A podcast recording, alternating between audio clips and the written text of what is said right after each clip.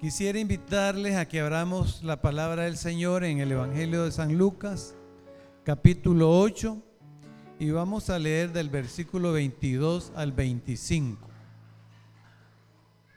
San Lucas 8 del 22 al 25. Dice así la palabra del Señor. Aconteció un día que entró en una barca con sus discípulos y les dijo, pasemos al otro lado del lago. Y partieron. Pero mientras navegaban, él se durmió.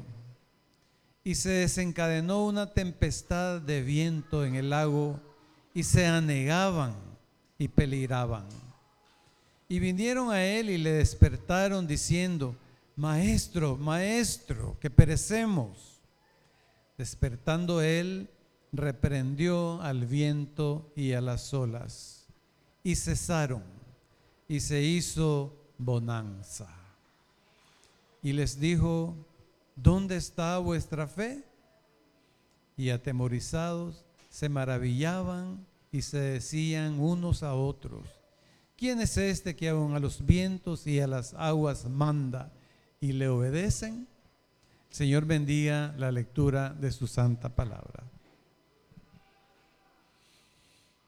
Este pasaje, hermanos, que narra una situación que sucedió hace más de dos mil años, es también una narrativa de lo que puede estarnos sucediendo a nosotros el día de ayer mismo o cuidado que el día de hoy mismo porque las tempestades no suceden solamente hace dos mil años. Suceden el año antepasado, el año pasado, la semana pasada, el día de ayer, el día de hoy, en cualquiera de las vidas de cualquiera de nosotros, de cualquiera de las familias aquí presentes, de cualquiera de las personas estén en México, hermanos Rodríguez, estén en Corn Island, estén en Managua, estén en Masaya. Las tormentas de la vida son cosa cotidiana. Nuestro Señor Jesucristo dijo, en el mundo tendréis aflicción. Y una de las razones porque el Señor con su poder no calma todas las tempestades para que ni siquiera afloren, para que no sucedan para nada, es porque Él desea poner a prueba nuestra fe. Fíjense ustedes el reclamo que les hace a los discípulos. Una vez que él hubo calmado aquel mar que los espantó, los aterrorizó, diciéndole, maestro, nos ahogamos, perecemos. ¿Qué les dijo? ¿Dónde está vuestra fe? ¿Dónde está vuestra fe?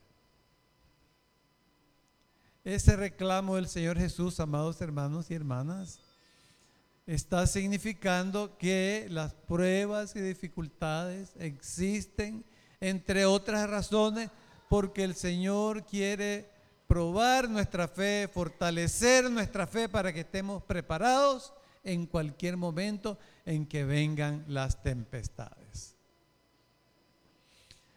En cierta ocasión, un padre de familia que tenía que salir por un tiempo, por tres meses, llamó a sus dos hijos y les dijo, voy a estar fuera tres meses, les voy a dejar un encargo.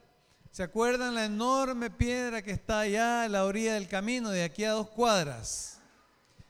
Vayan todos los días y traten de quitar esa enorme piedra que está en el camino.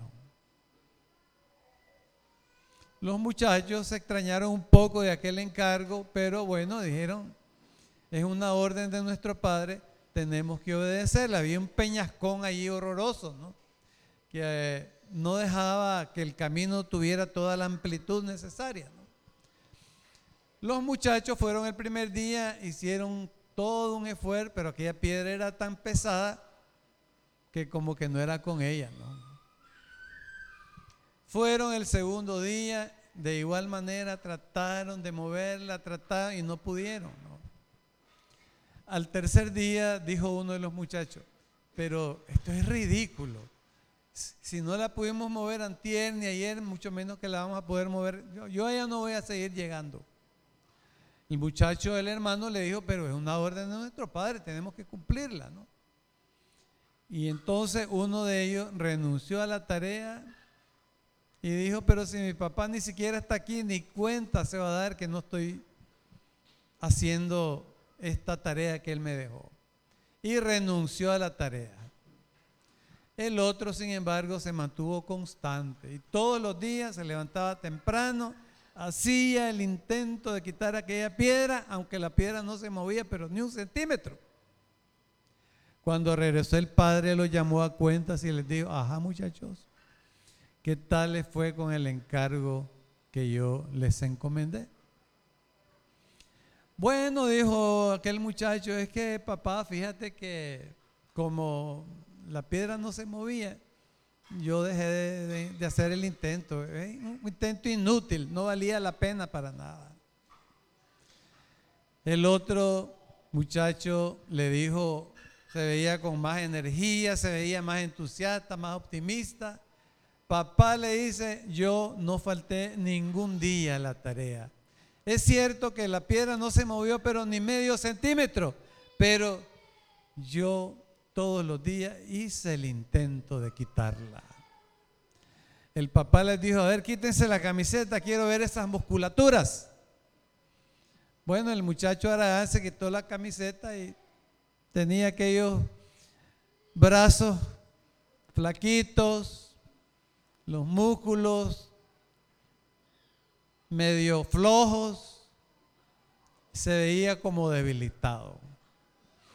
En cambio el otro cuando se quitó la camiseta dejó ver una musculatura hermosa, abundante, sólida, como las que le gustan a las muchachas, ¿verdad? Unos ratonones ahí preciosos. Y el padre le dijo, se ve que tú cumpliste la orden. Y tú, vergüenza, le dijo al otro, no la cumpliste. Porque lo que yo quería no era que ustedes quitaran la piedra. Esa piedra ahí ha estado por mucho tiempo y va a ser muy difícil que la quitemos. Lo que yo quería era que ustedes se ejercitaran para que esa musculatura estuviera sólida, hermosa, elegante, apta para enfrentar los desafíos que esta vida trae y que la misión de ser sal y luz en el mundo trae. Aquel joven musculoso y fuerte se sintió orgulloso de haber obedecido la orden de su padre, aun cuando no le entendía. Él siguió llegando y hacía todo su esfuerzo para quitar aquella piedra, aunque la piedra no se movía. Efectivamente, amados hermanos y hermanas, las pruebas, las dificultades muchas veces nos atosigan nos persiguen, nos desasosiegan y uno tiene la tendencia a decir, agotando quizás el pequeño gramo de fe que tenemos, pero ¿dónde está Dios? ¿Por qué estos problemas? ¿Por qué estas dificultades? Porque también muchas veces se nos predica que si venimos al Señor Jesús y le aceptamos en nuestras vidas y en nuestros corazones, que eso va a ser como un toque mágico que las enfermedades ya no van a volver, que los problemas ya no van a volver, que todo será flores y perfumes en nuestra senda. Pero amados hermanos y hermanas, esa no es la enseñanza bíblica. En el mundo tendréis aflicción. Y cuando están las pruebas, las enfermedades, el desempleo, los problemas familiares, etcétera, etcétera. Podemos hacer una enorme lista. Satanás viene a nuestra cabeza, a nuestra alma, a nuestro corazón y nos dice, te fijas, ¿para qué te metiste a evangélico? Estás peor que antes, cuando no era evangélico, todo te sonreía, vivías feliz, vivían contentos. Tus amigos venían a buscarte, te hacían invitaciones, te ibas a la fiesta y vivías alegre, feliz, contento. Mira ahora cómo estás, hecho leña, ¿no? Con problemas aquí, problemas allá. Mejor volvete, hombre. Yo tengo ahí un grupo de amigos que te anda buscando, te los voy a mandar para que te den esas alegrías que solo ellos pueden darte. ¿Verdad? Y tendemos a oír más la voz de Satanás que la voz del maestro, que en ese momento podría ser que esté echando su siestecita, pero que ahí está el Señor a tu lado esperando solamente el momento oportuno para despertarse y para decirle a tu tormenta, a tu viento, a tu tempestad, a tu problema, a tu ansiedad, a tu desasosiego, cálmate, calla, enmudece, para que se haga nuevamente la calma en nuestras vidas y para que nuestros músculos de aquella prueba salgan exitosos y más fortalecidos para cumplir una misión que el Señor nos encomienda. Al seno de la familia, al seno del barrio, al seno del vecindario, al seno de mi colegio, al seno de mi trabajo, al seno de mi comunidad, al seno de mi nación, al seno de este mundo donde el Señor nos ha puesto como luminarias. Hay un dicho muy nicaragüense que dice, correrse del ruido de los caites. No sé si ustedes le han puesto mente a ese dicho, pero da risa, ¿verdad? Cuando yo era chaval, yo conocí todavía los caites. Muchos de los jóvenes de hoy no saben lo que es un caite, ¿no? Un tuco de suela de llanta con unas coyunditas de cuero y eso se usa como zapato, ¿no? Sucede que como el hule es de este grueso, ¿verdad? Bien pesado, ¿no? Cuando la persona con caite va caminando, se oye un ruido bastante sólido, ¿no? Imagínense ustedes que yo oyera ese ruido y me viene siguiendo un fantasma y mientras acelero la marcha, el fantasma también acelera su marcha y yo acelero la mía y el fantasma también la acelera porque el ruido no viene de ningún fantasma, sino de los caites que yo mismo tengo puestos. Y así, amados hermanos y hermanas, nos puede suceder muchas veces que estas pruebas, que estas dificultades, no, entonces ya no soy evangélico, Dios no existe, Dios no me quiere, voy a buscar madre que me envuelva porque ese Dios me abandonó y ya no está conmigo. Nos corremos del ruido de los caites. Pero la voz del Señor nos dice, y entonces, ¿dónde está tu fe? Tu fe era una fe oportunista. Solo si me das, solo si me contestas, solo si me evitas mis problemas, solo si me evitas mis dificultades. ¿Y dónde está nuestra musculatura espiritual?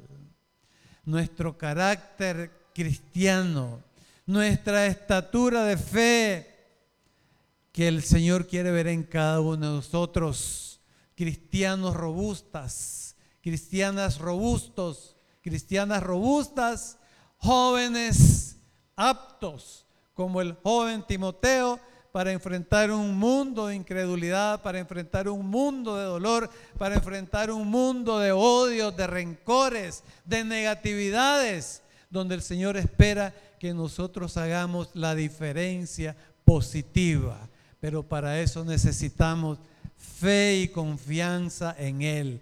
Fe y confianza que Él va en la barca de la familia, en la barca del trabajo, en la barca del colegio, en la barca del vecindario y que Él está allí observándonos, pidiendo que ejercitemos nuestra musculatura para en su momento estar entonces auxiliándonos a nuestro lado para decirle a la tormenta, calla, enmudece, aquí estoy yo.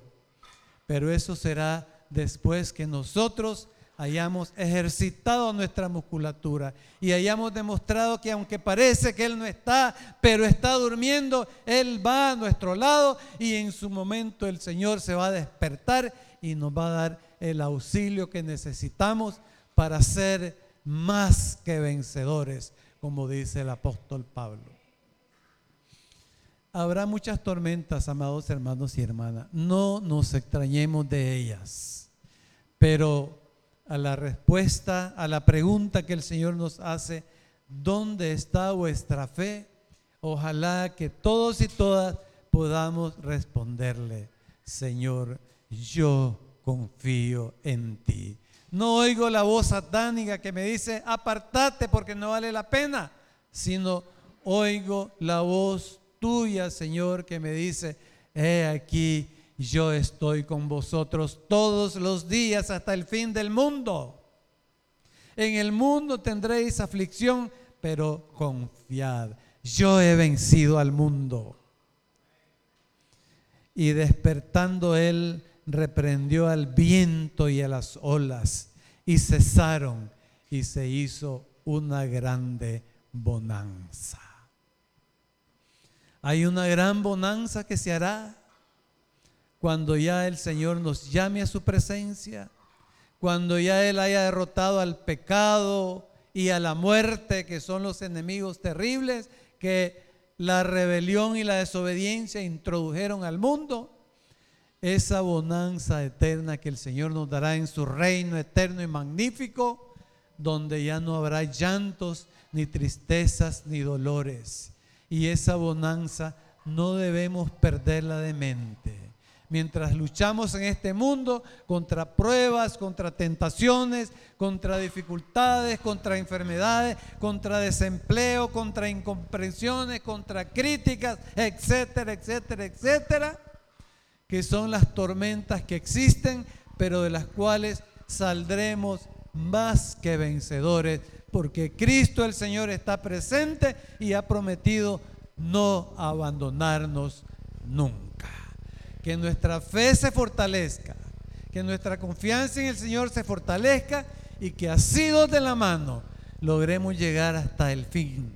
Porque como dice su santa palabra, el que perseverare hasta el fin, ese será salvo. Que la gloria sea para el Señor y que Él bendiga la meditación de su santa palabra en nuestros corazones. Amén.